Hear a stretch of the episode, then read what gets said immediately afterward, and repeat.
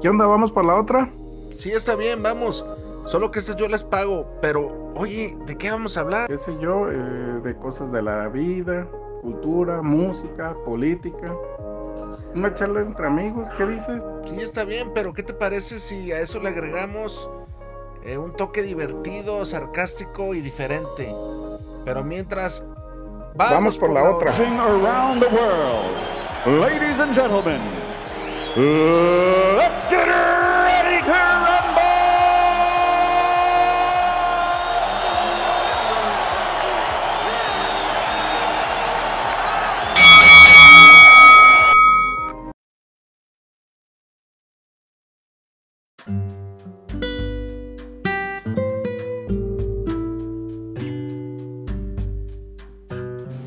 Inicio el mes de junio, mucho calor, muchísimo calor, este se antoja una cervecita. Traemos un episodio más. ¿Quién vamos por la otra? Nos llegó esta carta, un relato cortito eh, que tiene que ver con el uso indebido de las armas. Este, casi por lo regular, la mayoría de los relatos aquí mencionados son para reflexionar. Saludos.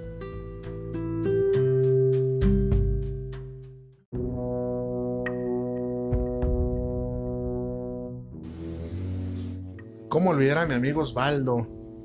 Mi amigo de la infancia. Su madre y mi madre se conocían desde antaño. Y juntos él y yo crecimos todo este tiempo, hasta el día de su partida. Éramos inseparables, muy buenos amigos, vagos, chamaquillos. Bien me acuerdo que ahí por la casa había un bosquecito que le llamaban la zona forestal, al cual íbamos a matar pajaritos. En aquel entonces no era como hoy en día que la gente se asusta y se abruma por el maltrato animal. Era muy común ver chiquillos de nuestra edad con resorteras, tirándole a las aves o cualquier objeto.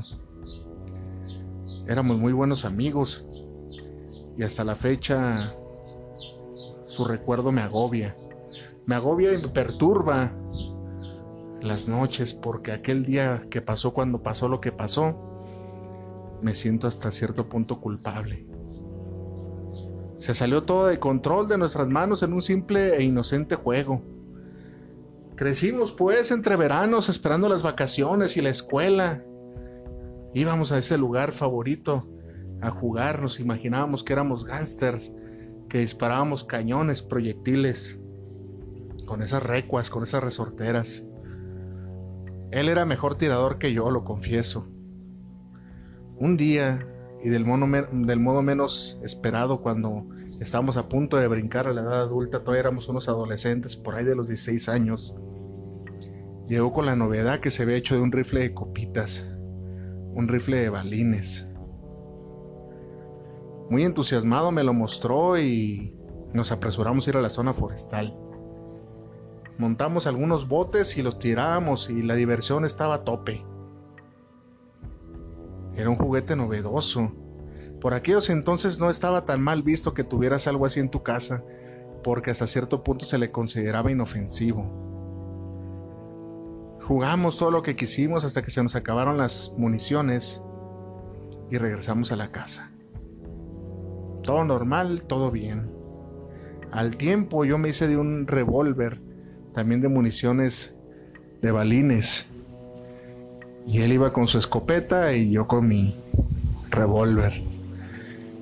Nos sentíamos mafiosos. Matábamos pajaritos y cuanta cosa que eh, se moviera en el cerro. Disparábamos. Lo que yo veía como un juego de adolescentes, de niños, estaba a punto de convertirse en una tragedia. Una tragedia del tamaño de una casa. Un día, domingo, no se me olvida, previo a las festividades, a las festividades del Día de la Virgen, 12 de diciembre, pasó lo que nunca llegué a pensar que sucediera con ese rifle de copitas. Habíamos agotado nuestras municiones y nos disponíamos a regresar a casa. Entre risa y plática íbamos hablando de todo lo acontecido que había ocurrido aquel día. Íbamos ya camino a la casa. El sol todavía pardeaba en la tarde. Aquella trágica tarde. Y digo trágica porque en algún momento él tomó el rifle, la escopeta y la llevó a su boca. Ya no había municiones, ni una sola munición contaba en la cámara de ese artefacto del demonio. Bien dicen que las armas las carga el diablo y ese día no fue la excepción. Se lo puso en su boca y accionó el gatillo. Lo que siguió después fue muy trágico. Empecé a ver cómo le salía sangre por la boca, a borbotones. Yo no sabía qué hacer, no había celulares en ese entonces, no sabía a quién acudir, con, con quién gritar. Y él todavía estaba consciente, todavía alcanzó a hablar y decirme algunas palabras. Todavía recuerdo que después del disparo le dio algo de risa, pero al percatarse de, la sangre que le empezaba a brotar, se asustó también él como yo. Corrimos lo más que pude, pero él al tiempo de unos pasos empezó a disminuir su fuerza y empezó a sangrar más y más y más. Caminé uno o dos kilómetros, no recuerdo. Le dije que me esperara ahí en un árbol que daba sombra mientras yo iba por ayuda. Fue así como di con una casa y pedí el teléfono e inmediatamente hablamos a los números de emergencia. Ya para cuando la ambulancia llegó, no recuerdo cuánto haya demorado, mi amigo Osvaldo estaba inconsciente. De inmediato fue llevado a alguna unidad de emergencia por el área de nuestra casa y ya por la noche se había declarado su deceso. Falleció. Pero ¿cómo? Si el rifle ya no tenía una sola munición. Éramos testigos de eso. No me dejaron salir de la unidad. Inmediatamente allá había un área de, de jefatura de policía y me detuvieron. Me detuvieron a mí por ser el principal sospechoso del homicidio de mi amigo Osvaldo. Había sido un homicidio, decían los policías. Me llevaron a averiguaciones previas a contar lo que había pasado y yo les dije cabalmente lo que había sucedido. No me creían. Creían que yo había accionado el gatillo. Vivimos en México, donde primero se culpa y después se averigua. Estuve algún tiempo en el tutelar de menores de aquí que se esclareciera el asunto. Nadie me creía lo que había pasado. Previamente, entre abogados, idas y venidas que mi madre gastó, logré comprobar mi inocencia, mi clara inocencia, porque yo jamás le haría algo así a mi amigo Osvaldo. El aire comprimido que soltó la escopeta terminó por destrozarle el paladar, convirtiéndose en mar de sangre que finalmente terminó por ahogarlo. Así fue cuando perdió la conciencia. Iba literalmente medio muerto ya cuando se lo llevaron y terminó de fallecer a las horas. Le destrozó el paladar ese impacto de aire y no se pudo hacer más. Viví un terror en el tutelar de menores, me golpearon. En cuanto llegué me quitaron la ropa que yo tenía. Éramos de un nivel socioeconómico distinto, se pudiera decir que clase media. Y la gente de ahí pues es de, de otro nivel social. Toda la ropa que yo traía les parecía era de un príncipe y me despojaron de todo. No sabía pelear y me gané unas 3, 4 palizas ahí en el tutelar de menores. Fue horrible haber estado ahí. Nadie creía en mí. Nadie creía en mi inocencia. Yo jamás le haría eso a un amigo, menos a Osvaldo, que nos conocíamos de años.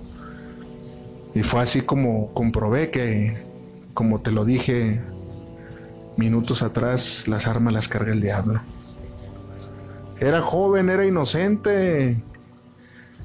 Era buena persona y le tocó partir de este mundo y dejarme a mí sin su amistad a los escasos 16 años por una jugarreta, por una estupidez de armas. Hoy en día ni siquiera tolero los cuetitos navideños que venden. Repruebo toda la el uso de armas.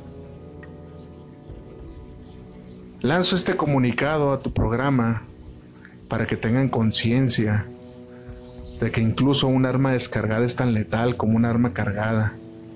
O simplemente los niños pueden darles usos innecesarios para asustar a alguien y hacer cosas indebidas. Este fue mi caso, una jugarreta que salió mal. Nos perjudicó a mi amigo Osvaldo y a mí. Me salió barato el chiste porque porque duré poco en el tutelar, pero si hubiera tenido mis 18 años, yo creo que sí me refunden unos 5 por homicidio calificado.